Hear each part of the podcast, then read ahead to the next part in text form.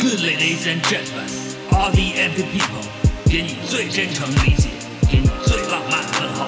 Let's say more love today。今天让我们相互陪伴，全网上线，让我们伸出快乐的双手，传递属于你的消息和声音。欢迎收听二零八二。各位听众，大家晚上好，欢迎收听二零八二电台，我是路人，我在成都。大家好，我是隔夜小王，在路易斯安那。大家好，我是刘主任，在这个蒙蒙特利尔。我本来想着哈，在春节期间录节目的时候，我能说一次我是路人，我在西宁，或者我在黄原。结果就由于今年这个疫疫情的情况，大家都在家里被困在家里了。昨天晚上，昨天晚上国务院也刚刚发了一个消息哈，嗯，就是春节的假期延长到了二月二号，然后我们公司也发了一个通知，从二号到七号是在家办公、远程办公，哟，从十哎对，从十号才开始正式工作。呃，现在这个局势还不太清楚，我嗯，我们现在录制的时间不清楚，听众什么时候能听到我们这期节目哈？但是现在每天的这个情况还是在瞬息万变，像对，像成呃四川虽然离湖北主疫区相对呃不不远不近这样一个距离，但现在已经也非常的严重了，就是呃各各级机构、政府、呃社区对整个社会的这种管理已经已经全部的开动起来了。我们现在每天就只有只有在家里了。但我今天早上还是冒死去晨跑了一下，跑了六公里。我是从去年十月份开始晨跑的，还是效果挺显著的，嗯，效果挺显著。就是你跑完，哎，减肥有一定嘛，减肥有一定，主要是你跑完以后不觉得累，就觉得特别神清气爽，多巴胺真的神清气爽，嗯。多巴胺然后，然后这这一天过得就比较精神，不不会那么萎靡不振。不跑步，呃，不跑步的人可能会觉得哇，我大第一是起不来，是吧？嗯，第二是觉得跑了特特别累，可能都路都走不了。其实不会那样子的，你是有一个循序渐进。我们本来之前是吧，咱们三个人约好了说找一个时间去聊一下这个故乡的事情，聊一下乡愁。呃，结果今年发生这个疫情，我就突然发现，全国的很多很多的人像我一样不能回老家，回老家的人，这个这个春节可能是乡愁最浓，或者是想抒发乡愁却无处抒发的一个非常特殊的一个时间。应该咱们长这么大三十多年，这也是应该你俩好像还好啊，远离呃远离祖国，对我而言可能是过得最最最特殊的一个春节了。有，但比较特殊的是，我得说就是去年，但是去年那个春节，我是我自己都发现，我是这么多年来，嗯，是第一次热切的期盼春节的到来，因为去年本命年啊，嗯、真的是不太顺利，或者不是不太顺，是特别不顺利。等我意识到这个问题的时候，马上要过过年了，除夕还有可能有个六七天的时候，我才想起来说那穿个红秋裤吧，我真的穿了几天。美国人民也穿秋裤啊，我不管美国人民穿，反正我是穿了，我就特别盼望春节到来，就是希望说这春节过了，那我这本命年就过了呀，这可能会好一些，会时来运转。还搞不搞这些仪式性的东西，贴个春联儿什么的？呃，没有，再像今年的这个往年可能他们会吧，我没有。但今年这个疫情，因为我们隔壁是德德州嘛，嗯大大家还是建议说，呃，少聚会，这边也是。嗯，嗯，我这边直接都禁止聚会了。我一对这边我们这边我一般我贴我前几年还贴个福字儿啥的，但是但是但是这个春联儿没贴过，但我这个春晚每年都是按时这个收看，你你什么品味啊？我这个品味还可以吧，还可以，反正这个应该看一看。但我其实从零春八年零八年之后啊，呃，嗯零七年之后我就没有回去过春节，就是后来到了到了北京之后，我就，嗯、一般是我妈过来，我妈嗯到北京来，我是没回去过过春节，已经十多年了。嗯，嗯，呵，你这时间比我还长。我一零年春节我还是呃回西宁过的。嗯，那个，呃，隔夜小王，你祖籍是哪里？祖籍，嗯、平安。就我爷爷他们当时是在平安，那我是生在西宁。我也是生在西宁。我说你户口本上那个籍贯就是平安吗？西宁啊西宁那对，我户口本上就山西，啊，我户口本山西。对你山西哪儿啊？我，我爷爷家和我姥爷家两边都是山西的，都是解放以后支援大西北，这那一代的人，那一代人刚解放的时候，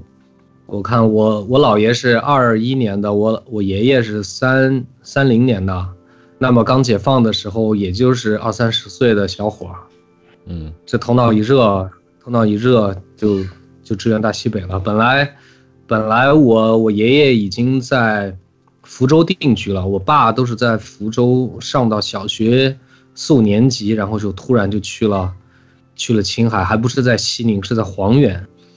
我我姥爷是从西安，然后去了去了西宁，也是在黄原啊。他俩他俩算是老乡，所以说，嗯、所以说很久以前就认识了。我反正上学的时候，像你们两个籍贯都是西宁的这种，不能说少数吧，最多占一半儿。因为上小学、中学的时候，我记得刚认识的时候，互相互相介绍说，大家好，我叫叉叉叉，我老家是哪里，都是这样介绍的。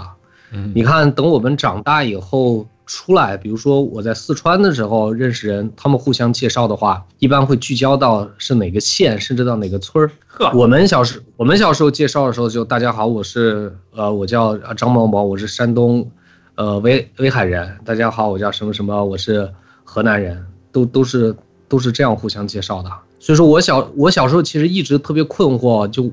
我我老家到底算青海还是算山西？像我女儿，我女儿出生的时候去街道去上户口的时候，她就没有根本没有征得我的同意。其实我已经不想这样写了，但她根本没有征得我的同意，她就啪直接印出来就是籍贯山西。你说山西，我自己都没去过几没回去过几次，我女儿为什么要写成山西人呢？她就是一个货真价实的四川人啊，是吧？是啊，嗯这个那像我这这是我上大学的时候 一个身份认同的问题。有点像那个籍贯锁籍贯锁死，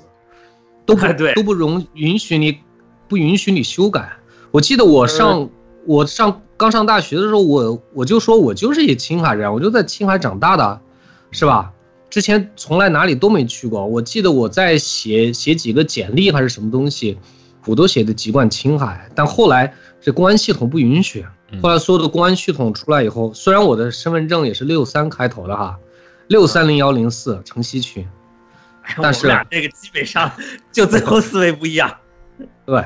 然后最后出来以后，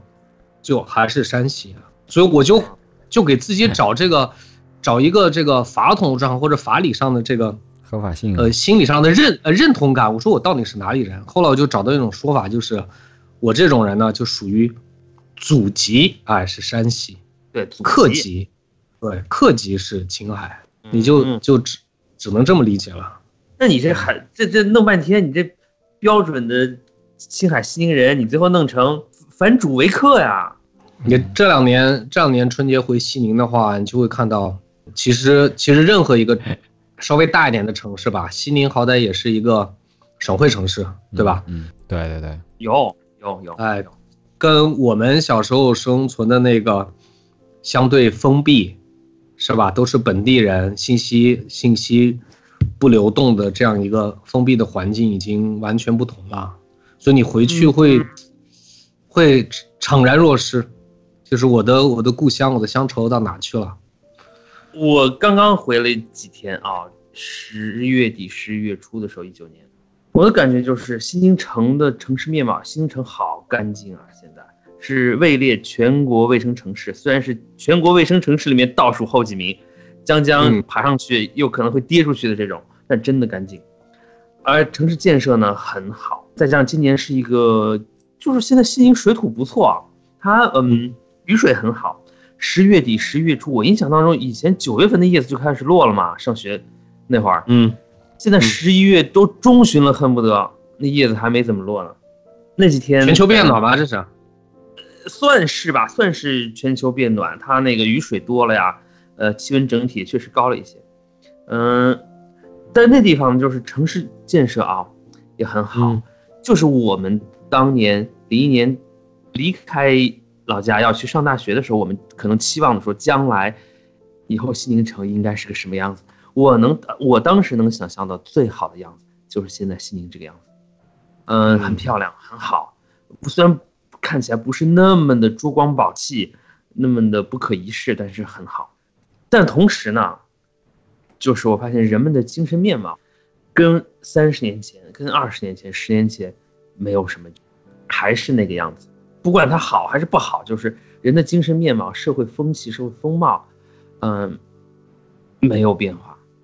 嗯我那天站在西门口那个那个建行门口啊，我在那嗯等同学，我就看着车车来车往的呃上上下下那些人，他们说话，他们嗯、呃走路，呵，真的是至少是跟两千年跟九十年代没有区别，还就那样。嗯，西宁西宁创卫还有一段有一段故事，其实西宁创卫挺早的，大概是呃九几年的时候就在创卫，呃争创，因为当时好像这个经济啊、自然环境啊，它也没有什么其他可争的，嗯。你政府肯定要有要有一些政绩嘛，就当时只有创卫生城市了，但卫生城市就在我看来对西宁的一个传统文化破坏性还是很强的，破坏性很强，因为一刀切。呃，记不记得我们哦，应该是高中，高中开始创卫，就是说在西宁在创卫之前，只要这个暮色降临啊，在大街小巷，特别是大的十字路口的街两边，都会此起彼伏的支起白色的帐篷，是吧？嗯嗯嗯，对，里面对里面支起一炉一炉的长条形状的用钢板焊接的，呃，这个叫什么炭火？哎，对这有青海特色的这个烤羊肉是吧？冰抓、哎呦啊，卖人儿，这嗯，抓饭、麦仁儿就全部都支起来了。后来没了吗？但当时就是因为创卫，就是因为创卫，这所有的就都没有了。而且，呃，我从有还有个小细节，你从你如果是从四川回去就特别不适应。我不清楚北京什么样哈，嗯呃，因为印象不深，就是青海所有的餐饮都不提供餐巾纸，为啥呢你？必须自带，必须自带，或者是或者是在那个前台买。就这也是创卫，因为啊、确实人的素质，他他擦完嘴可能就随手扔地下了，然后就一片白色，白色的污迹。就创卫的时候就禁止这个。我我有个高中的同学，他们家是西钢的，嗯他大学的时他大学时候他们家就在西钢开了一个小饭馆儿，开一个小饭馆儿。然后他那时候给我说，他们家，呃的零零零一零二年的时候嘛，他说他们那个餐馆最最挣钱、利润最高的就是卖餐巾纸，比卖菜这个呃利润还要高一些。啊，这啊这我也发现了，这我也发现了是，吧？对，对，像以前那个墨家街口上，墨家街口上有一个老东关，老东关的那个烤羊肉摊儿。我记得那时候高中咱们上晚自习的时候，下了晚自习，我要到那去买一个烤饼，哇，那太香了，因为他只有他家的烤饼，它中间切开以后，中间抹的是那种回族特制的辣酱，嗯嗯，是吧哦？一般的烤饼都是撒的辣椒面儿，就他家是抹那个辣酱。这有点奢华呀。相当奢侈，嗯，现在也吃不到了，馆子里还是有。但是说到这个饭馆呢，嗯这些年回去我也发现兰州拉面特别多了，嗯就是甘肃甘肃人民大举进呃进攻到这个青海。说实话，这个兰州拉面我就吃的不是特别习惯，特别是兰州拉面的这个干拌，它跟青海的不是一个口味儿。啊、但我不能说它不好吃哈，我我特别特别反感这种说法，就是很久以前我在听一期听一期电台节目，当时嗯。是一个官方的吧，官方的电台节目，他请了请了两个兰州的这个文化名人，嗯，嗯。他们在聊这个美食，嗯当时聊着聊着就说，哎，就用特别鄙夷的口气说，全国很多地方开的这个青呃这个兰州拉面，其实都是青海人、化隆人开的嗯啊。那那个青海那个太难吃了，跟我们兰州的怎么怎么样都不能比。我就心说，你说你每个人都喜欢自己家乡的那好那一口是吧？这很正常。嗯嗯这宁夏人喜欢宁夏的美食是吧？张掖人、甘肃人喜欢自己家的这个面食，青海人喜欢自己的面食，大家谁都别诋毁谁。嗯，这个这个这个这个在在变化吧，这个这个情况在变化，这个要分早期和现在后来。其实早期嗯大量的化隆人去外面开，就是也叫这个兰州兰州拉面嘛，因为但是甘肃人他坚持说这个东西叫牛肉面，这是两种嗯不同的说法。对，他说这个叫拉面的肯定不是不是兰州的，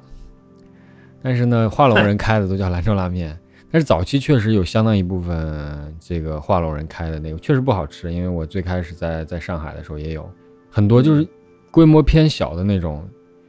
基本上都是化隆人开的，但是他那个汤还有那个这个配方就确实有问题，确实不好吃，这个造成了这个口碑不太好，这个本身有有这方面的原因，但是后来随着这个时间的推移，实际上这个质量在在在发生变化。而且很多兰州人也出来开了，这有有对比了。它还有一个原因就是，就仅限西宁哈，西宁的这些餐饮，咱们喜欢吃的一些口味啊，嗯很多都是以回族人开的为主，嗯而且这个回族的餐馆它都是家族式家族式经营。你看很多小孩嘎扎都不上学，从小就在家里这个帮忙。但问题在于回族人他有他不太愿意外扩，他不出去做生意。嗯你你化隆人、驯化人那边、民和人那边都是可能是撒拉族、对对对土族，哎啊，他们他们要出去，就包括汉族，对，他那个地所以方他们的口味又跟咱们又不太一样。不太一样。对，因为其实化隆那边他那个环境太恶劣了，也没有什么这个产业，他他不出去。早些年还有一些别的产业嘛，这就不说了，非法的。但后来呢，基本上都是做这个做拉面这个生意啊。政府出台了相关的一系列扶植的政策，就是说你出去开拉面馆，我可以给你低息的贷款啊，还有这个配方啊，还有这个培训相相相应的这个政策配套政策都跟上了，才导致后来大就是大家都出去出去开这个馆子，是这么一个情况。我在北京看见就是现在起这个饭馆名字啊，它是两种，一个是兰州传统牛肉拉面，或者叫兰州牛肉拉面，还有一个是中国传统兰州牛肉拉面，它就是有各种定语加上去，我记不太清楚，但是大概是这样分的。甘肃挺重视这个，呃，拉面的这个传承保护的，好像专门还有一个兰州拉面协会，去去统一去协调一些事情。有有这边还得来点幸好不这这这是非遗啊，这个，这是对非遗。这有时候我出来这么多年，有时候也特别想吃，嗯，也确实是。但是现在这个蒙特利尔也有两家挺好的，但没有没有纳入到那个协会里，可能，但是味道做的还还挺不错。这个没有加入工会和行会啊，对，价价格呢？价格怎么样？价格十块钱嘛，十十一块钱一碗，还可以吧。就是他是哪里人比较开的便宜，也应该是北方人，但不知道是哪里人。但你他做的还那是十元是是加元还是人民币啊？是家元啊，你人民币你在在西宁你都吃不了一碗啊，对不对？好像还可以，是可以啊十块钱的抓面。我觉得青海面食种类还是挺多的。但很多还是像我星星不出来。对，就说这个干拌吧，你说的干拌是不是？啊，说的我最喜欢吃的是炮仗，西宁现在专门有一家叫做河黄老炮仗，对吧？和和炮仗对应的是二节。你看，光听名字你根本听不出来它是一它是一面食。对，嗯那炮仗就是对，炮仗就是切的比较短的炒面，二节就是切的短并且是宽面的炒面。其实这个我是最喜欢喝那那口那个汤。分汤啊我啊，发现，哎，对我发现青海的汤是特别喜欢放胡椒的，像在四川这面儿，基本上我在我们家亲戚家，还有去同事家，他们那个厨房都很少有有胡椒这东西。不爱，特别是做汤是绝对不会放胡椒的。嗯，这应该也会放吧。我就是这个中餐，这胡椒挺重要的。当然，这个影响是肯定这是受西域影响嘛。咱们本身这个吃中国人吃胡椒这个风俗，应该就是受中亚、西亚、中东一带，胡椒，胡椒，顾名思义嘛。对，就是受他们影响。但是早些年都有这么说法，就是说他们欧洲这个欧洲啊，中亚地区，这个肉就是什么？那时候保存技术有限嘛，肉很容易腐败，所以它需要用大量的香料腌制，去盖过它的这个味道。对对对，所以说这个这是一个一个一个主要的用用处。所以说欧洲还有那个中亚那边对香料的需求特别大。我十月底回去之后，就是跟同学朋友吃饭的时候说啊，那你好不容易回来一趟，咱吃点儿这特色哈，就是手抓什么的。我听说就是现在大家都抱怨说是分量小啦，价格高啦，上来之后也没点几个菜，我们一个菜都没吃完。对于我来说，那一份儿真的很多。那是嗯手抓那白条，我就吃了一块半，很很好吃，但是吃不下。一块儿就很大，很结实。我自己吃早饭呢，去吃的牛杂是真贵，牛杂咱历来牛杂都贵啊，牛杂比羊杂嗯。呃，我还不会点，我还得问周围人。呃，我问的时候还得带点这青浦方言，人家才才可能才不拿异样的眼光打量我。说没有这么问问题的哈。嗯我说我直接问人家，我说这个该怎么点？人家说 怎么怎么还那顾客教我。然后我就点了点，呃，还就那么个味儿，就确实那家也有名啊，挺好吃。气象气象号那那家吗？马尔沙嘛，就反正就是微博巷香巷那边那个。对对对对对，就那家。哎呦，真好吃！这吃了两天，吃两天，大清早的夸吃一顿，挺好。然后那条路上呢，我有时候吃中午饭，就在那边随便找个街边的馆子，我说吃个干拌什么的就拉倒。进去吃两回干拌，给我印象深的，呃，那干拌我觉得跟我印象当中想的，就是记忆中的不一样啊。跟我印象比较深的是那里面那个服务员，就他是现在也都是开放式的，你能看见里面那个他们在操作啊什么。两个帅小伙，呃，一个在里面拉拉面，一个在那个窗口端呗，他就是给你端到那台子上嘛。我们印象里面就是青海，毕竟西域哈，它这个民风呢比较粗犷，比较大线条一些。呃，你跟他说什么，他可能没有我们想象的那么所谓那么文明，那么客气。结果、嗯我那天端那个，我说你能不能给我放点这个辣椒？他说好的，哈，辣椒放了一点儿。我说我端过来，我说谢谢啊。我以为就拉倒了，我就没管，扭头就走。那帅小伙儿特别客气的说了一句不用谢。哇，当时给我感动坏了，我回头还看了他一眼。这个在以前是不敢想象的，但还是不一样，还是这个比以前要开放多，要要客气多了。那面倒是一般，我觉得。那个吃杂碎啊，吃杂碎有一个最高进阶的这个吃法，嗯，就是你坐在那大马金刀的一坐，说来来一碗杂碎，呃，然后来一份儿这个花瓣的肉，花瓣就是各样都来一点儿是吧？拌上，然后要点一个在菜单里不会出现的东西，就是跟老板说来一个羊头。我们那时候候那时候还上学的时候，羊头那时候都是免费的，现在呢也不贵，五块钱还是多少钱？就那个价格低的不可思议。因为那个羊头啊，它是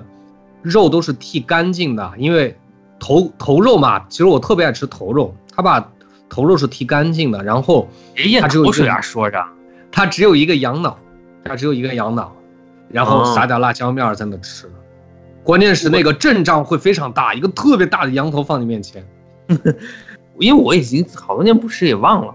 第二回去呢，我看人家点的说，呃，那个什么，呃，肚子多一点啊，或者说，呃，肚子头肉一半一半，还可以这样就是 customize 一下，呃，个性化的这种定制，这以前就有，以前不懂。哎那天我想起来，哎呦，我说那第二天来了，我就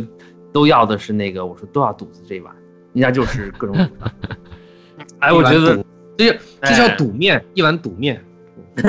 反正吃的还还挺好，但是你说，嗯，我回来了，我也不想那个东西，因为这边的羊肉也很好，你说比不上，就是青海的羊肉那么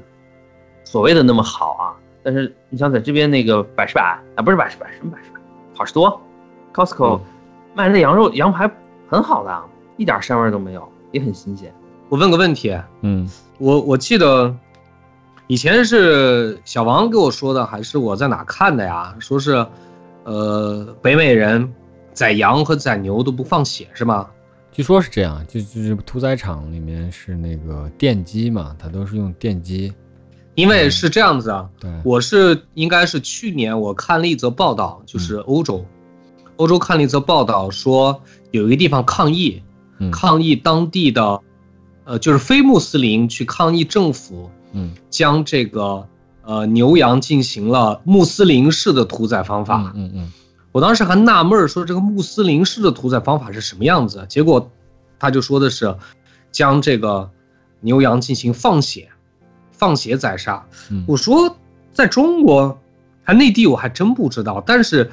四川有毛血旺是吧？嗯，有血旺，应该中国除了穆斯林，汉族也是这么屠宰的，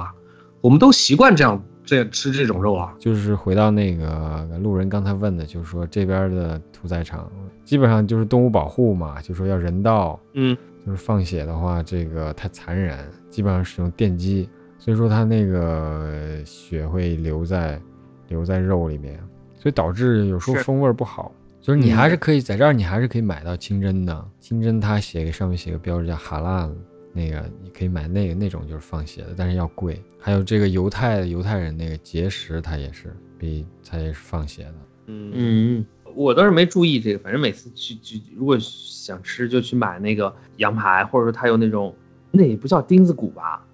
反正就是那种，是是那是啊叫钉骨钉骨羊排，对对，它一坨一坨的，然后嗯。买回来呢，就就那个啥好事多的嘛，买了之后，呃，回来做个羊肉泡馍，嗯就那么个味儿。然后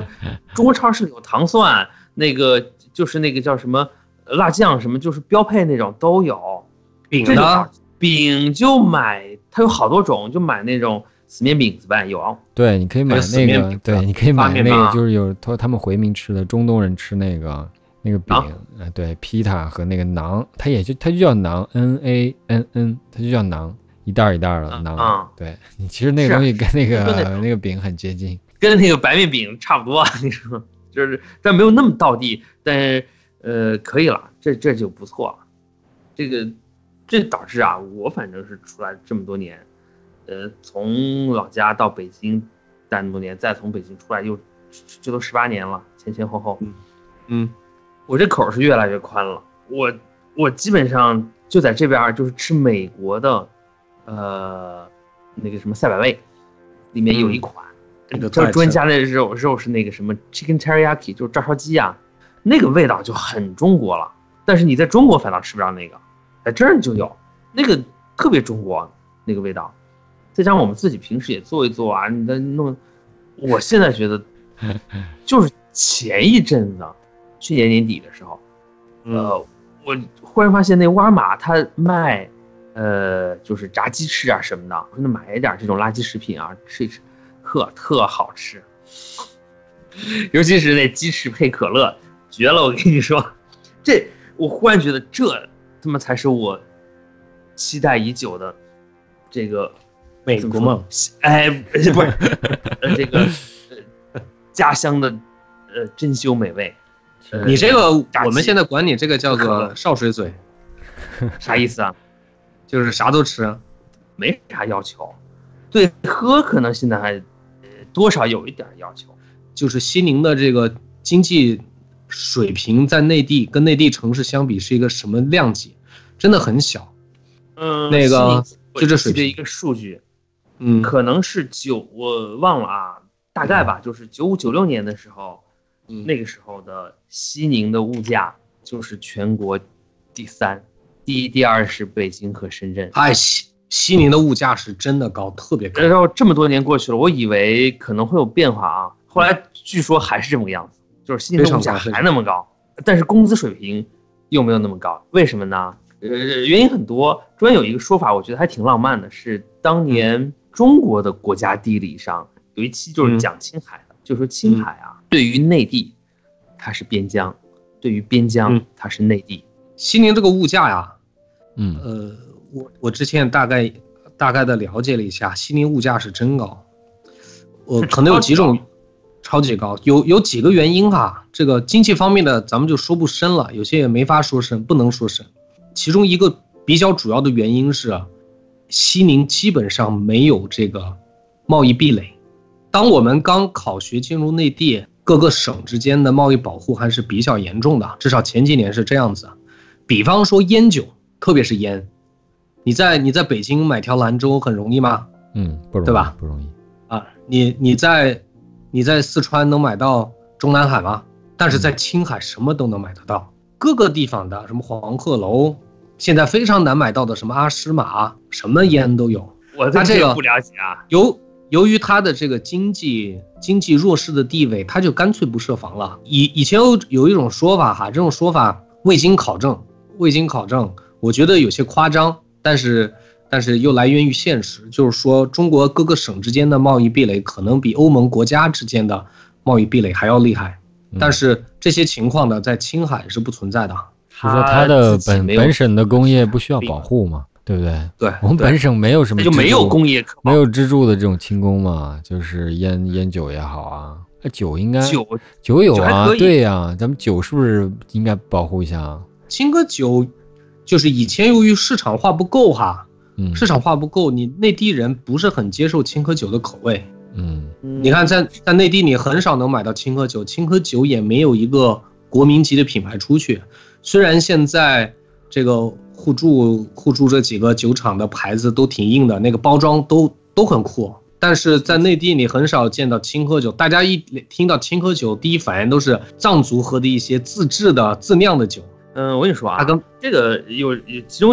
有一个，我从一个喝酒的人的角度感觉呢，就是嗯这酒啊，当地产的你就当地喝，你哪儿去呢就不行。但是中国，你像呃，出了青海，出了呃不光是就西北，呃，从嗯就是秦岭秦岭东边开始算吧，嗯那边它地势啊、海拔那些基本上差不多，它的水土啊那些也相对来说差不多。它酿出来的酒，你相互之间流通啊什么的，那口味上也大差不差。唯独这青稞酒，说是归类于呃清香型，但是它不算，它并不是典型的清香型的酒，它就没香味儿，它就适合在青海那个一定的海拔、一定的气候条件下喝。你在北京嗯喝那个青稞酒，它就酸溜溜的，它就是不好喝。哪怕是啊我们上，哎，就是那味儿。这十一月份我们喝那个绰型那听得，喝着肯定不如在青海容易下口，这是必然的。虽然青海海拔高，我我回去还高原反应呢，那脸都是紫的，黑不拉几的。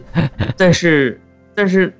喝的酒没问题，你回回了北京呢，哎，身体上可以了，喝的酒不是那么个味儿，风土啊，空气湿度啊等等，喝的是个风土啊，哎，最终这事儿呢，说的洋气点儿，就是刘主任说这风土一方水土，呃，一方人，一方产品，就当地喝就对了。我上大学的时候在山东，山东喝那个高粱酒，那个我也接受不了。这个人啊也是嘴嘛，饮食男女嘛，吃多了喝多了他会挑，我就吃的不挑，我这喝的挑，喝的挑呢，我就说那我在这边基本不是基本，那全都是喝的老外的这个呗。慢慢的，一开始是真的喝不惯，但是慢慢喝惯了也也挺好，觉得哎这不错。回的北京呢，喝的是什么？是郎酒吧？那个去四川也是喝的那郎酒，然后去青海也有人喝那个，就那个什么歪嘴儿，就是那个它的瓶子是歪的，歪嘴，哎呦小，瓶的。一开始也真的是喝不下，但是强行喝了几次，包括青稞也是喝不习惯了。那喝了几次之后，这这味儿就调过来了，就是口感也得倒时差。要是那个咱们这个酒吧，白酒实际上它还是口味儿上单一一些，它没有那么丰富的层次。为什么大家喜欢喝茅台，喜欢喝这个郎酒啊？这个味道比较丰富一点，酱香嘛，特别酱，它里面有点 这个比较浓郁的，就是哎能喝出点丰富性，能比较有层次。所以说，但是咱们的 食物就是丰富嘛，就是那你酒就不能太太抢戏了。对，是是，老外这这边吧，个这个饮食这方面单一一些，但是这个酒的话，还是还是比白酒要细腻。就是说通俗点儿，就是哎好喝好喝就喝，嗯、这这酒不好喝不好喝就不喝，也没有说嗯、比如说能喝洋酒的就高级，就品味怎么样，跟这没关系，喝得惯就喝，你喝得惯，你觉得二锅头那五六的那个二锅头好喝，那就是最好的琼浆玉液，是吧？嗯你真把那迈凯伦那个拿实木的单板 single piece 的那个球形沙比利做的盒子那个，可好看，你真让人家喝那个，人家也喝不惯。这说什么来着啊？这乡愁故乡这个事情啊，故乡对于我来说呢，我在陕西待过一年，二年级的时候，我对那地方是他是他是有一些眷恋的。我时不时的，我想起来想起这个事情，但是也没给我姨娘打电话什么的。对我影响比较大的有两个，一个是啥呢？刚那边因为小时候咱们我反正我是青浦话呗，就是那个前鼻音后鼻音分不清楚。到了陕西之后呢，我的一个哥哥啊，就我姨的孩子带着我，他就纠正我这发音。从那以后，哎，我这个那一年让我这普通话说的就相当的标准了。再一个就是就在那一年，我开始就是打乒乓球，他第一次抓起那拍子，这影响的。再一个就是那毕竟陕西的教育质量要高嘛，我就在我姨的班上，一开始是真的跟不上，后来跟上之后呢，哎，成绩还不错。等再回到西宁，就有点驾轻就熟的意思。现在小学我我辅导我们家闺女这个功课，发现现在小学的呃课本确实比我们那个时候复杂了，就是加量了。我们小时候学的学的版本要简单多。我现在现在也不是特别敢给她辅导功课，像我们去上一个拓展思维的班儿，嗯，学而思上那个数学都得我跟着去听，就刚开始我是比较逆反啊。就是家长还得坐在后面去听，到后边我就听上瘾了。我觉得这个还挺有意思的，因为它不是不是那种填鸭式的教学，就是这个刷题，它还是一种拓展你的思维方法，就是教一教你一些教你一些方法的这种这种教学模式。对，还还还挺有意思的。对对对，刚才呃，那我们接着这个乡愁往下说哈。呃，我觉得。我小时候，我们接收到的教育就来自于家长。在青海的学生来说，他，反正我的父母那时候去反复给你灌输一个概念，就说，如果你要出人头地，或者你学习好的话，就是长大以后考到内地去，考到内地去，就是好像祖辈是支援西北，才在青海落了脚，然后父辈。父辈要让你回到内地，然后最后的事实证明，我看我们的同学的比例大概还是有将近一半多，都是到了内地，然后有一半左右留留在了青海，或者回到青海，在外地上大学回到青。对，这个得青看此一时彼一时。咱们那会儿大学毕业，呃，零五年大学毕业的话，你那个时候回到青海，尤其是外地大学哈。回到青海还是不错的，不能说身居要职吧，也能有一份不错的工作，不错的收入。而且我见过我们有些同学的工资单儿，我我一看吓坏了，我说那是多少年前？那六七年前啊，那好多钱啊！对，这这就说到刚才那个话题了，就是青海的物价为啥高？那么就还有两，除了我刚才说的这个。经济壁垒这个问题哈，还有两个原因，就我自己归纳的哈。一方面呢，就是上期节目咱们聊过，青海它自己由于经济和工业的这个基础差，像可乐呀这种消费品都是从内地的省份，陕西、四川进的，就从甘肃就运输进去的，对吧？嗯嗯，对。那么它的它的物流成本导致了这个物价高，比如说可乐，它就是比。呃，西宁的可乐就是比成都贵五毛钱，这个我专门去看了这个价格，嗯，然后这是这一个原因，还有一个原因呢，就是青海不能说占绝对人口哈，占绝对消费主力的这一部分人，他的工资是非常高的，嗯，比如说青海的公务员的工资就要比内地各个省份除了西藏以外的工资都要高，不光是公务员，就是呃这个事业单位，事业单位。然后这个院校，像青海的，呃，青海大学啊，青海师范大学啊，工资都都挺高的。接上你你刚才说的那句话，就是青海对于内地来说是边疆，对于边疆来说是内地。你看青海的整个地图，西宁在最东边，对吧？以前的海东八县现在合成了一个市，叫什么海东市吗？叫什么市？对，海东市。海东市，对，海东市乐都。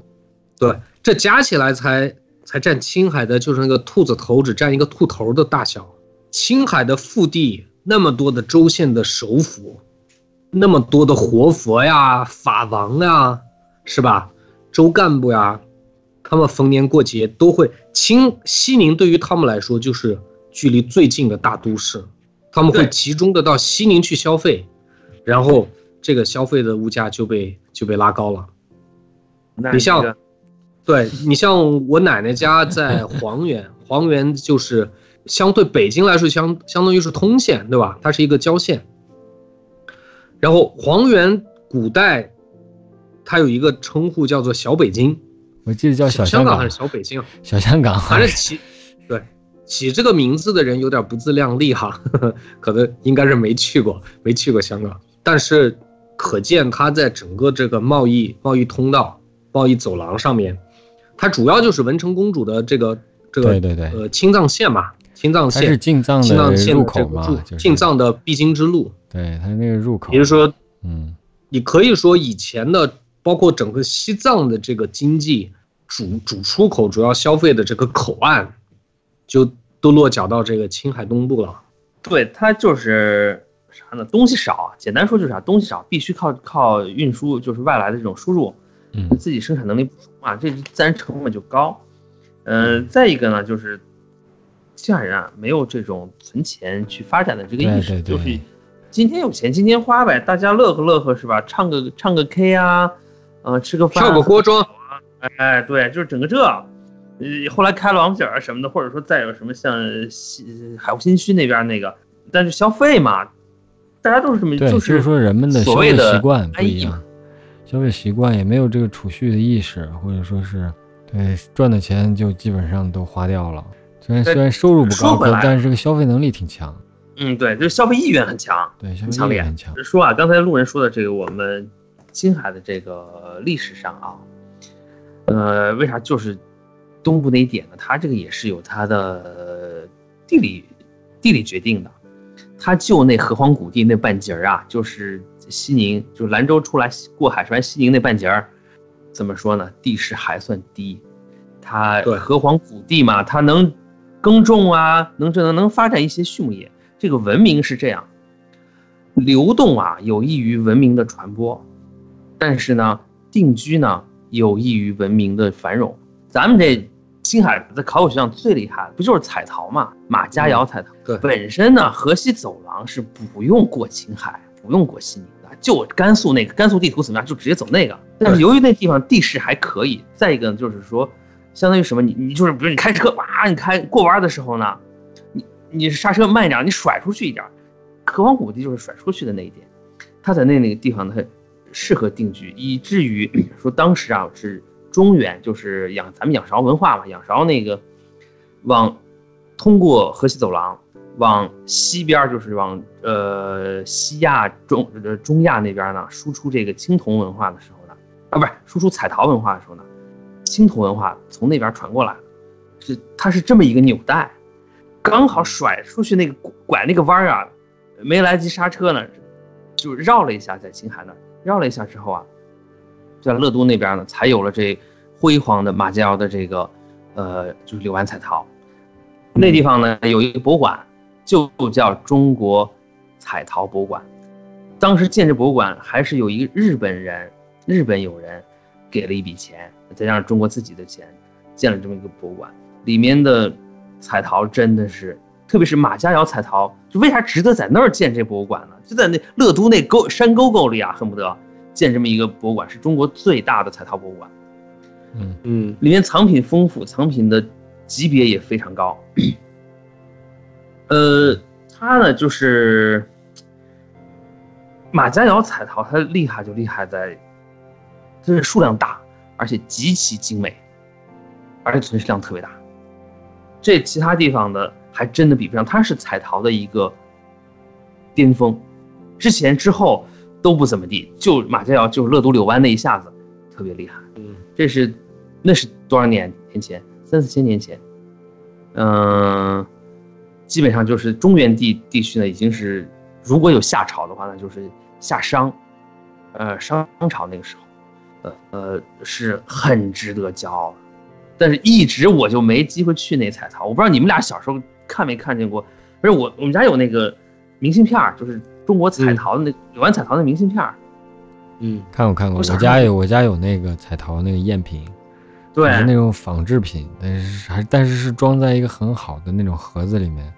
就是那种布缎子面儿那种盒子，哎，绿色缎子跟真的一样是吧？对对对，然后还有个那个那个那个扣子跟小小象牙似的那种，哎，对，一扣是那，样的。嗯然后里面是一个就是一个陶罐儿，对，那个就是吉安省博物馆也有大量的藏品。嗯，考古的时候啊，就是呃马家窑这个呢，呃齐家文化什么的，出了不光是就中心它是那个西宁呃乐都那边儿，呃新城里也有一些发现，再就是往远处啊还真有，呃就玉树那边都有，嗯，就是这种呃两三千年、三四千年的这种考古发现还是有的，它是有一些零星的散布，但主要就是河湟谷地那一点点，对，河湟谷地应该是青海东部唯一能找到平地的一些地方。对你出了河湟谷地，你再往西，上古文明的那些人来说，以他们他们主要什么就是地理隔绝。你看这山你要嗯翻不过去，你们就是直线距离再近，都是老死不相往来。反倒是就是往呃就是往南一点儿，那边的纬度低一点，它那个水土要好一点，像贵德那边儿，嗯，东南嘛，都属于青海东南。对，还不错。对，就这么一个，嗯我就是岔出来聊这么一句，有机会啊，得去那个乐都的那个六安彩陶，呃，不是中国彩陶博物馆，真这些年去去青海进行自驾的人还是越来越多了。现在比较流行的还是这个大环湖和小环湖。大环湖啊就是，呃，大环湖线路就是青海湖从南边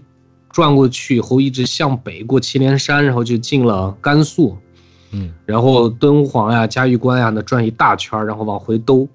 然后兜兜进宁夏，再进甘肃，回到兰州，这大环湖。小环湖可能就是沿着青海湖转一圈儿。哦，对我你这么一说，我想起来了，是有这个嗯，呃，就是它有省外的这个环湖的这个线路嘛。对对对，啊你说的然后是自驾游还是这个自行车比赛啊？我我说的是自驾游，啊我说的是自驾游。嗯嗯哎哎，那个自行车比赛，呃，就我不太评价，就现在感觉都主线路都远离青海湖了，可能就是把这个环湖赛作为一个品牌在运营，然后就是这个框里啥东西都往里面扔。嗯嗯挺好，挺好。体育品牌之间它的这个竞争也挺挺厉害的。这环湖赛虽然这时间滔滔哈，过了这么多年，它的影响力在那，但是如果稍有不慎的话，这个品牌很容易就被其他的品牌所取代。那哎，那你说，就是我们这西宁人啊，反正我觉得当时这种项目刚刚建立起来的时候，我觉得这搞这些有啥用？谁来？后来慢慢这搞起来了，搞起来，那你说这体育上，这文化有没有这种盛世啊？像类似环湖赛这样的，青海那个有一个这个电影节办挺好的，它也不叫电影节，它叫影展，叫这个电影周是吧？First 影展，哎电影展，但已经办了十几届了。我听说这个 First 的影展是还是就是因为那个中邪哦，不是中邪，在他之前，我有一呃应该是一六年的，一六一七年的暑期回青海去玩，当时在正在搞这个，嗯我就特别想去想去看两场电影，但是时间不赶趟，没赶上。然后又，呃，然后第二年，第二年就听说的影展出了一部电影，当时就特轰动，嗯就是一个小成本的恐怖片儿，叫《中邪》，嗯，你俩看过没？我没看过。没有，呃，还是还是挺好看的。我我记得它是小成本哈，就好像是就当时就是应该是豆瓣上的段子，就说他一共就花了几万块钱，比如说是五万吧，就花了五万块钱，其中四万块钱还是男主还是女主这个腰摔伤了，医药费给花了。他后来好像是被呃，就是还是拿到了一笔投资，就是在这个影展上，在 First 影展上得了奖以后，又拿拿了一拿了一点点钱吧，然后导演又那补拍了很多的镜头，就最后重新剪辑了一个版本，嗯我觉得挺好看。他前基本上就是前戏八十分钟，嗯然后正戏正戏二十分钟，高潮五分钟，特别是最后非常非常高能，非常高能。喜欢恐怖片儿的应该，看看看看，而且它的它的那个包装啊，海报就是一个非常常见的农村去烧纸或者办白事儿的那样一个纸人儿，嗯一个没有表情的一个纸人儿，你看着他就觉得有点不寒而栗。嗯，看看看看，这个听你这么一说，就特想看这篇。反正这个影展宣传的这些内容来看，就感觉挺挺上道的。它是它的宗旨是扶持，它叫 First 嘛，它就是扶持这个拍，就是刚开始拍电影的人，他只接受你拍了好像是前三部，好像是第一部、第二部、第三部，你可以在这个影展上放。你后来成熟的作品，他就不放了。就是他还是还这样对，他是扶持这个青年导演的这么一个平台。就感觉从他宣传出来的这些物料来看，这些新闻来看，就感觉特别上道。但我觉得就是咱们可以参与一下啊，就是因为这个这个其实不是费用的问题。你像那个去年有一个有一个片子，其实成本也特别低，据说他才花了一千五百块钱，叫叫《四个春天》嗯那个片子也也上这个影展了，就他就是用一个 iPhone iPhone 六拍的，好像是，然后那片子也也也也获了挺多奖，拍的也挺好看。这都是这都是极端状况。咱们这个，那你的意思是你花三千五百呃三千块钱，两倍的这个拍摄成本，用一个最最新的这个怎么着还还就要上天入地了？对，那怎么也得比它好看两倍吧？怎么参与呢？他这个你咱们也花三千块啊一千五百块钱拿一 iPhone 六，现在都 iPhone 十一了哈，对那，iPhone 刘准11 Pro 对，有什么这个好的思路吗？咱们共同参与一下。有啊，我思路特别多，就是肯定我的这个第一部作品肯定要要在这个家乡西宁 这个参参展，对不对？哎必须的它这个他这个官网说是每年的七月二十号到七月二十八号，嗯，你可以可以调整一下你的档期。不是这个关键，这个档期没关系，这个闭幕式必须要在这个青海剧场举办，对不对？对这这个这个仪式感特别强，因为我这个现在剧场现在还在吗？不知道啊，在 呀，你看见我这样说这，青海剧场还在，就是青海剧场原来就是二十年前、三十年前那个门口那个小吃摊那个那个小吃城是推掉了，但青海剧场还在。我刚刚在那儿看的电影，看的《少年的你》和《天气之子》，存下存下来我因。为我我对我我跟青海剧场特别有感情，就是我在那儿看过好多电影，我在那儿看过特别多电影，而且好多还是这种美国大片儿。我看过、这个、泰坦尼克号我就在那儿看嗯嗯啊，你还看过《泰坦尼克号》呢？我没有，我那个特别遗憾没看过。我看过这个《真实的谎言》、《对断剑》，然后这个《玩具总动员一》，然后还还有这个什么好好几部，反正是好多部。青蛇这个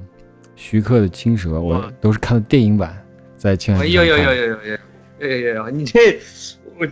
这个特别自豪啊！我觉得这优越感这是呼之欲出，这透过这网线就来了还有就是这个西门口的影视中心就拆掉了，这个我就特别啊！对，特别遗憾，叫影视中心。这个影视中心我也挺有感情的，就是影视中心我都不记得了，但这个名字我很你不记得影视中心啊？就是水景巷对面那个，对，现在是那个王府井百货旁边那个那个那个位置，其实它应该是应该是旁边那个位置，还是说是那个百货的边旁边那个位置？但是王府井在那儿也开了一个店，就是呃是就是水井巷那个十字路口啊，它连着的呃，它两个王府井呃西北角那个，对，新开那王府井的。我在那儿影视中心我看过两部电影，我就看过一些，但是我记着两部，一个是没名儿的叫《金枪鱼行动》，就是外国一个幽默的那么一个，第二个就牛了，叫《唐伯虎点秋香》。我在那儿我的我唐伯虎点秋香也是在影视中心看的，是不是也拿赠票？我不知道是不是赠票，反正是九几年，我记不清楚了，应该是九九二年、九三年还是九二九三那个样子。对，当时我们是朋友，我们发小嘛，说有票就去看。我说《唐伯虎点秋香》这种，就是有点像那个《梁祝》这种电影，有什么看头？结果去了之后一看，哇，一个武打片儿，高兴坏了。然 后我就记你得，对他的你对他的定定位是武打片啊？哎，当时的定位就是武打。刚才路人问我说，这个我们这儿有，就是我在海外过春节哈，有没有什么这什么仪式啊？到美国之后有一个固定的仪式，今年、嗯去年去年我做了，今年没做，嗯就是看一部周星驰的老电影儿，以及把《甲方乙方》《不见不散》这两部电影儿，我每年春节小刚都会看一遍。对小刚的这个，这么多年下来，我基本就没没断过啊。有的时候也看一下大腕儿，今年没看，也不知道为啥，反正就过了。因为今年疫情嘛，我们这大老远的捐了点钱，捐了块八的点钱，也帮不上啥大忙。我说今年好像这年味儿差点意思，就是没想起贺岁片这事儿。这贺岁片不都是因为疫情全部都没上映吗？对这个，唯独对徐峥的片子，徐峥的片子不是卖到卖到抖音了吗？就是那叫什么什么火山，抖音火山版，呃哪个呀？就徐峥那个是吧？说是卖了六六点三亿还是多少？妈囧还是囧妈是吧？就啊对然后大家就我不知道你们这经常看电影的怎么怎么看这事儿？他们是说，就是其他的平台院线特别不满意，就是那个字符跳动还是什么字节跳动啊，把这个就是免费的放上线让大家看。我们在海外 YouTube 都能看，大家就对他们抱怨。院院院线的点我理解哈，我不是业内，我理解就是说院线之前都已经投，相当于是投放了自己的大量的真金白银、自己的资源去推这部电影了。现在呢，现在你电影发行方这个叫什么欢喜传媒，嗯单方面的就终止了这个协议，嗯终止了这个协议，变成了在呃网络平台去免费播放。其实也不是免费，因为字节跳动给他给钱了嘛，对对吧？相当于他保本了。他本来的对赌协议是二十四亿的票房，现在就是六点七亿去保本了。但是院线就说你你这么玩儿，那我之前前期的投入就都打水漂了。本来今年春节整个院线就特别惨。昨天我看到一则新闻说，大年初一还是大年初二，全国院线的总票房当天是一百多万，嗯，一百多万。二十年前往年对去年去年当天都还是二十多个亿，还是十多个亿，就差的太大太大了。就院线说我们本来今年就是这简直惨的就惨成这样子了，你你过来这一出，那我以后是不是就不敢跟你合合作了？因为这种突发性事件是吧，不可抗力，那随时随时有可能再出现。那你来这么一手，我你之前通过我的资源把这片子宣传的让大家都知道了，都高期待了。对对对，好，现在哎，现在结束了以后，你跑到其他平台去播放，我我我就是血本无归啊。他们的点在这里，我觉得还是能理解。我能理解，当然能理理解。解就是因为院线对于大多数院线来说，这个其实大城市还还还好，对于其他三线城市的院线来说，春节档特别特别要紧，基本上是全年收入的三分之一。如果说你春节档没了，基本上就赔钱，肯定赔。所以院线肯定不答应。但是呢，徐峥这事儿做得也也不地道，他就是因为他这片子也不是特别精彩，就是视觉上也一般，其实挺也是个低成本的片子。他可能心里也没底，他他自己也有点心虚，所以说他就提前他说哎呀能卖，正好就卖了。这不知道姜子牙改期改到什么时候。嗯，对，那你说疫情后面哎吧，对不对？那这么多的片子压的那个疫情结束的话，他们怎么排呀？怎么上啊？那他不是扎堆儿了吗？就蛋糕，反正就这么大。现在这蛋糕缺了这么一大块，剩下的蛋糕接着，应该就是多比诺骨牌效果吧。一方面，他们要跟本来排期就在后面的电影去抢抢份额、抢档期；另一方面，后边本身排的电影，嗯，他如果觉得自己不是特别有自信，怎么样，他就他也往后移，对吧？就大家纷纷后移，而且很可能就是一个发行方，他本来就排期了，自己手里有好几张牌，好几个电影。那这部电影现在延后了，他手里的后续的这第二顺位、第三顺位的电影，他自己肯定就往后排了。顺延了，对对对，但是反正可以，应该可以确认的就是这这个窟窿肯定是再怎么排都补不齐的。嗯，也不好说，可能这个大家由于这次疫情的事情呢，这观影的这个热情啊都压抑住了。过了之后得好好的、狠狠的发泄一把，多看几部，也有这可能。你这这消费一旦压抑了之后，它会释放的嘛，说不定还有点这个叫什么过度补偿呢。说不定大家还是很，就是说以以往啊，比如说我一个月看一部电影，比如说啊，我这次那被压抑了，我这亲戚都没门儿都没串，都没怎么聚会，我得多看两部电影。我一个月看三部，但凡有的话，这好好的释放一下，这可能会迎来一个爆发，就包括商场啊这些，大家说，哎，这个幸福再次降临，我得感谢上苍。其实有可能啊其实其实，在大城市，很多人已经形成了每周去看一部电影这个习惯，差不多吧，或者是两周一部平均，这是为数不多的，就是中国这个消费者形成的一个一个一个消费习惯。就是说，这个院线培养了、培育了这么长时间，但是被被徐导这么一弄，就轻易的打破了、突破了这个底线，你知道吗？但是对于字节跳动来说，其实它就是它等于打了个广告，它用另外一种形式做了一个广告而已。是啊是啊，它就是花了六亿，其实六亿对于广告费来说不是很多，对，对不对？它它它也同时它也增加了这个下载量，我不知道，那它这个是怎么怎么就专门要做一个 app 吗？还是为这不是个是这样子。对字节跳动旗下有多个 app，啊，它也有长视频，其中一没有没有哦它没有长视频，没有这这没有没有，它这个就是特殊了。它还有另外一个也是短视频，叫火山视频。嗯火山视频最近更名了，它可能想收缩这个产品线，嗯更名叫做抖音火山版。嗯哎，昨天我还专门下了一下，我看了一下，还是一样。火山其实它对标的产品是快快手，嗯嗯还是都是短视频，但是因为他买了这个电影的版权嘛，他就用比较显著的地方以及时间线去刷，不断刷出来这个电影的入口。你点进去的话，就是先看一个巨长的广告，嗯然后就是这个两个小时的这个电影就开始了。我昨天看了一会儿，看了十多分钟，我发现它的缓存做的也不太好，就嗯也间接证明了他在长视频这块儿还没什么经验。就是我我看了一会儿，然后切出去去看一下微信什么的，嗯时隔的时间也不长，就隔个一两分钟，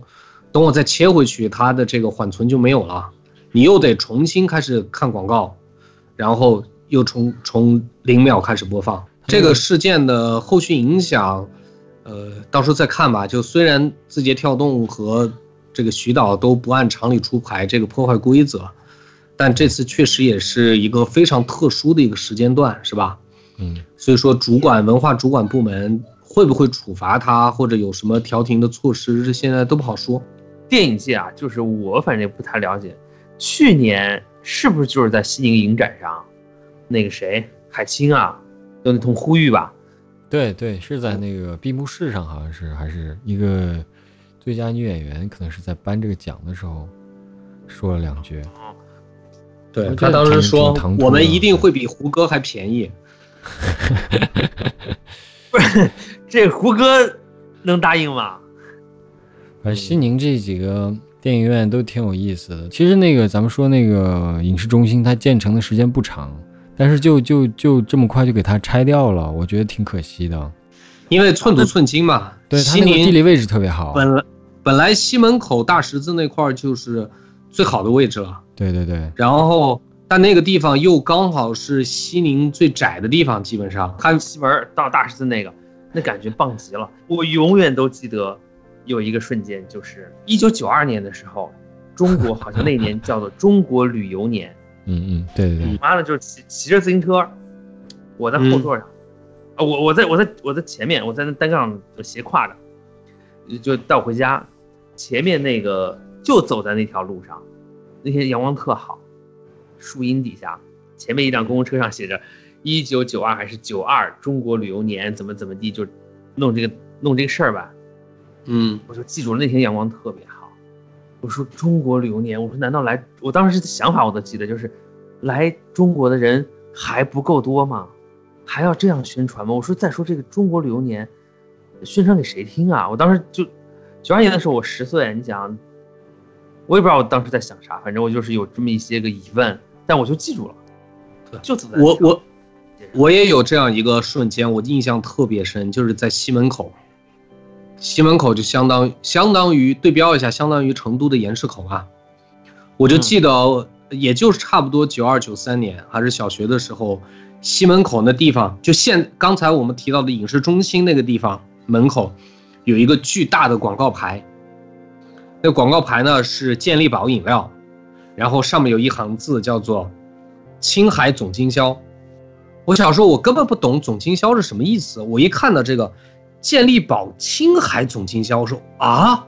原来健力宝是青海的呀！我瞬瞬间一种 一种莫名其妙的自豪感，哇，健力宝原来是青海的。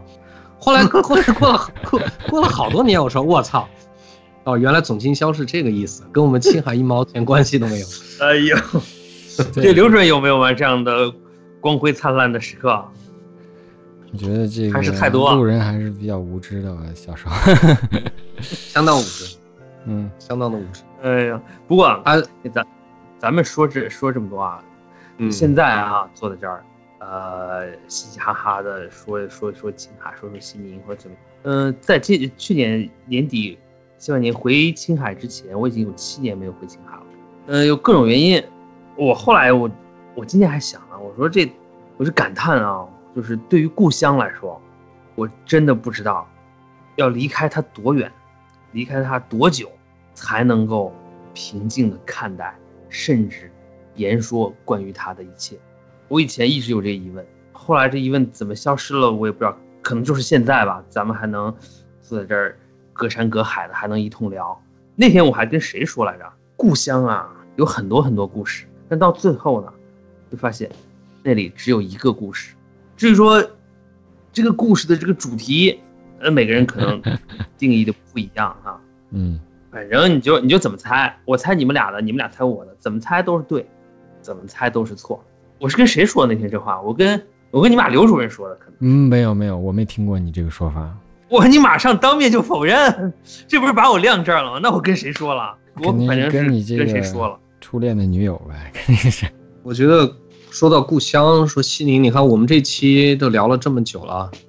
其实如果不结束的话，还能还能聊很多个小时，根本聊不完，是吧？那就可能是，可能是年龄的缘故吧，也可能是很多东西你到了一定阶段才会有感触，就像说上了年纪的人特别容易，容易回忆。你哪怕我们现在，即使我们三个人或者其中一个人就在西宁定居，那你你聊起这些来，还是应该满是回忆，对吧？你现在出了门以后，跟以前这方方面面的都都不一样了。在我记忆中，就是故乡哈，故乡就是你不在的时候特别特别想念的一个地方。然后你回到回到故乡，可能待个三天就特别烦，觉得这也不好那也不好。但是你刚刚一离开，就又特别特别特别的想念。我觉得故乡就是这样一个地方。对于大多数人来可能是那样啊。我觉得我的这种心态可以代表相当一部分人，就是我刚才说的，可能不知道是自觉呃自发的还是自觉的，在有意识的远离它，总觉得需要在时间上要远离它很久，在空间上也要远离它很远，才能够相对平静。我也不知道为啥我我非得去说一定要有一种所谓的平静的心态去看它，可能原因很多，可能也没有什么原因，嗯就是那天说的嘛。然后看见那个一句鸡汤说，故乡的死亡并不是突然发生，故乡每天都在死去。我认为我已经离它足够远，也离它足够久了。我现在可以调动起自己的热情，重新去看待它，它依然嗯还是鲜活的，倒并没有死去。你这个我就突然又想起一个点，就我特别想想表达一下，就是我是在在大学的时候，我就有一段时间特别没有归属感，特别没有归属感。我刚才讲过，就是填各种籍贯的，填青海还是填山西，就很迷茫哈。然后呢，在山东上学的时候，以及我后来刚刚到四川的时候，还有一种感觉，就让我特别特别的困惑。我我我会有就是什么呢？就是我的母语就是普通话，我觉得这是对我、对我来说特别遗憾的一个事情，因为我父母不是啊，我父母他们在家的时候跟长辈说话，他们呃很奇怪的一个现象哈，他们跟长辈说话的时候用我们老家话，就是说山西话，然后他们平辈儿兄弟姐妹之间沟通的时候呢，是用青海话，地道的青海话、黄原话，然后跟我们晚辈说话。他跟我说话的时候就用普通话。我妈的这个认识也很也很简单，也很淳朴。她就说，我只有跟你说普通话的话，你的普通话才能说的标准。但是她的这个观点，就我觉得对我造成了无法弥补的一个遗憾，就是我的母语就是普通话。其实后边你看到看到其他的人用自己的家乡方言去打电话，就觉得自己缺失了那么一块儿，少了少了那么一大块东西。呃，你这个我有一个我的经验恰好跟你是反向的。嗯我一直到在上大学之前，嗯进家门就是青海话，嗯出家门不管跟谁说话都是普通话。在家里一直到上到高二高三的时候，我有天我忽然发现啊，嗯就是有一些以前不表不曾表达过的意思，现在要表达的话呢，这青海话还说不出来，确实是得用就是比较正经的，因为那个时候那十六七岁了嘛，有一些所谓的正经的想法的时候，跟父母说呢，我都是用的是普通话。嗯一直到了大学里跟老乡们在一起的时候，哎是，我才就是才能够不害羞的说青海话。其实我青海话很很标准，但凡谈到正经问题，又全都是普通话。这有点像什么呢？就是我后来到了美国来，闲聊或者怎么样呢？就是哪怕是跟中国人都是呃普通话呗。但是有些比较严肃的事情就是用英语，好像严肃的事情就要用新习得的语言去表达。也可能是因为正是那些新习得的内容教会了我新的语言，以及你说这归属感。我前两天呃向小良接一个人，他是来就陪他太太和他女儿，他在上海工作。然后他那天说啊、我这次回来，嗯，我一听我就一个机灵，回来是说回到美国。他才来过美国两次，他说的是我这次回来，但他说的特别的自然轻松。嗯。我马上我就觉得是这样的，呃，或者说什么叫做故乡，就是你最重要的人在哪儿，哪儿就是你的家，哪儿就是你的故乡。嗯。他说回中国也是要回，他说来美国也叫回美国，他自己没有意识到这个问题，但是我意识到，因为我就是这样的，我从来不说我要去中国，我从来都说我要回中国，在北京我又说回美国，从来没有说我要去美国，可能对刘主任可能也是这样，就是这个家的概念，家的这个定义不断的发散，不断的被填充之后呢，反倒家这个概念没有了，就是故乡这个呢，慢慢的就被消解掉。对，对，因为我嗯这个漂泊的时间也特别久，到处四四处漂泊，四海为家，所以说对这个对故乡这个概念也是很模糊了。现在。我们我们都是十九岁离开的西宁，然后我是之之后就很少回去，但我最近回去过一回，去年啊，去年的这个四月份儿，跟那个小王老师的这个感觉感受差不多，特别熟悉，跟二十年前一样，就是还是那种熟悉的配方。真的是熟悉的配方，味道也特别熟悉。当然，因为我待的时间特别短，三十六个小时。但是你是不是有一种在离开的时候有一种，你觉得你已经可以轻松的掌控那里一切的感觉，可以再次完全掌对对，我就？最后走的时候，从这个北大街啊，我打了一个车，然后从北大街打车去火车站，早上八点多，然后我就坐着那个出租车，然后从这个北大街朝着那个北门那个方向那么开，我看见那个山，那天早上阳光也挺好的，看见那个北山，哎，这个感觉一下子就就上来了，就就是感觉你已经完全的掌握了这个地方，你跟二十年前没有什么区别，特别自然。对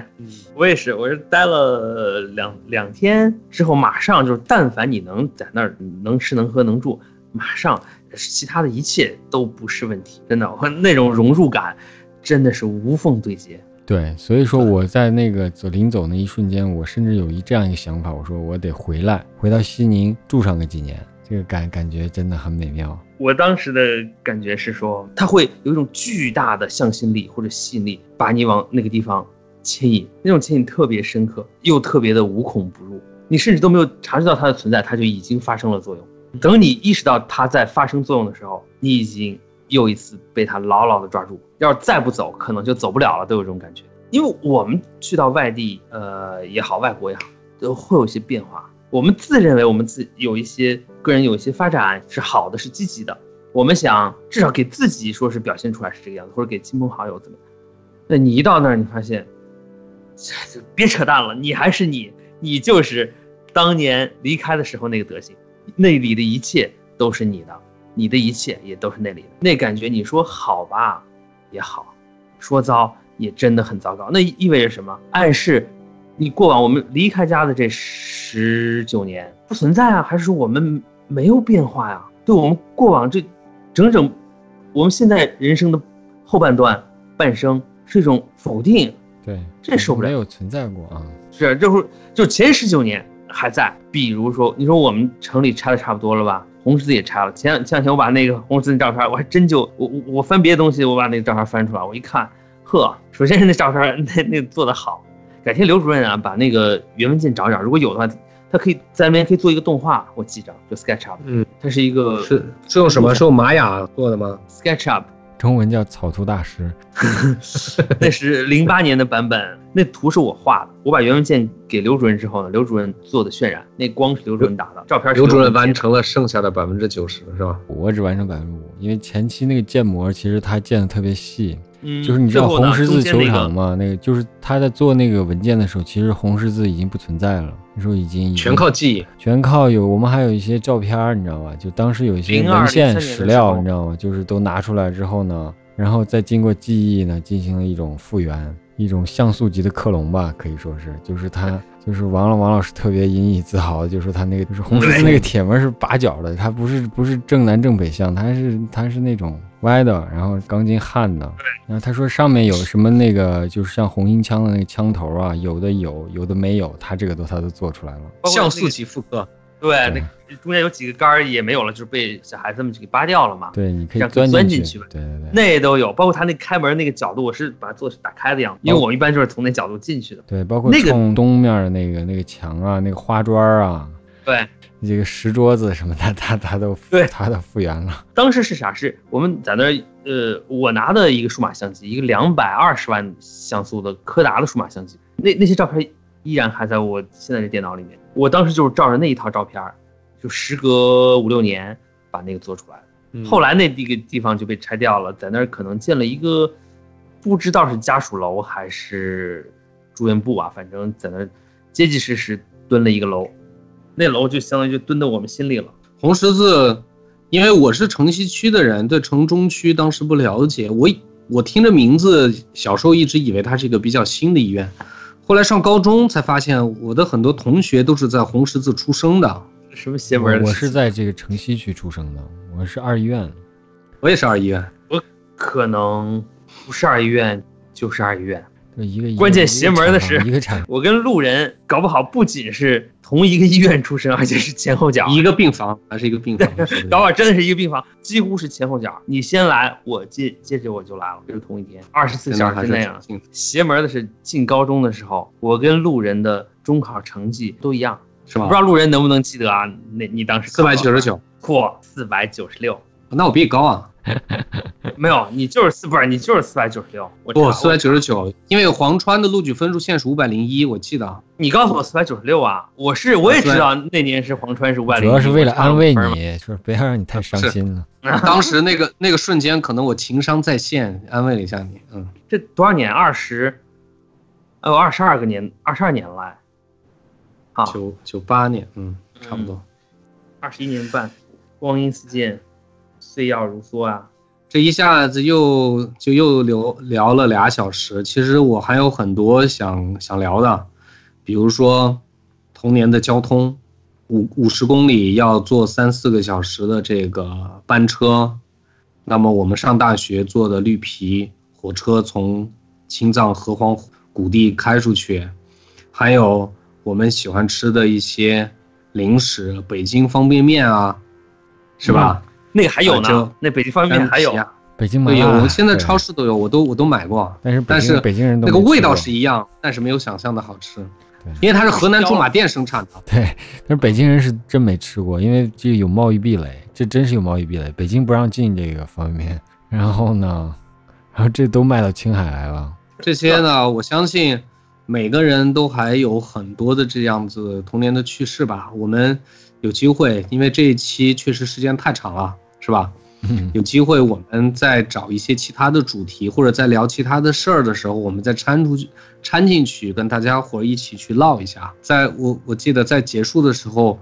嗯，我还是希望隔夜小王能不能用一首诗来结束我们今天的这期节目，因为我感觉今天的这个气氛到到位了，到位了，真的。到位啊！需要一首诗升华一下，真的。这诗谈不上了，就是一种长短句啊，长短句儿。还是我这形式美学系列的啊，好，形式美学，西宁的秋。我记得眼前的这颗尘土，沾染着过往六千年的秋和秋的静寂。天很近，穷困也近，酒尽方归，满城别离。趁此刻，告别夏日树荫，告别无悔的吻和你的叹息。乱了爱的方寸，是那无权忏悔的人。只待秋光再临，洗净你的目光，我的目光。秋光再临，有话留在心里，才有了眼泪流出眼睛。今天我们差不多就聊到这，因为最近这个疫情的原因呢，那么我我们二零八二可能也会在最近呢集中的多录几期节目，也希望大家都能关注我们的这播客节目，呃，也欢迎分享分享一些意见给我们。那我们今天这期关于。关于乡愁的故事的讨论就先聊到这里，再见，我的朋友，拜拜，再见。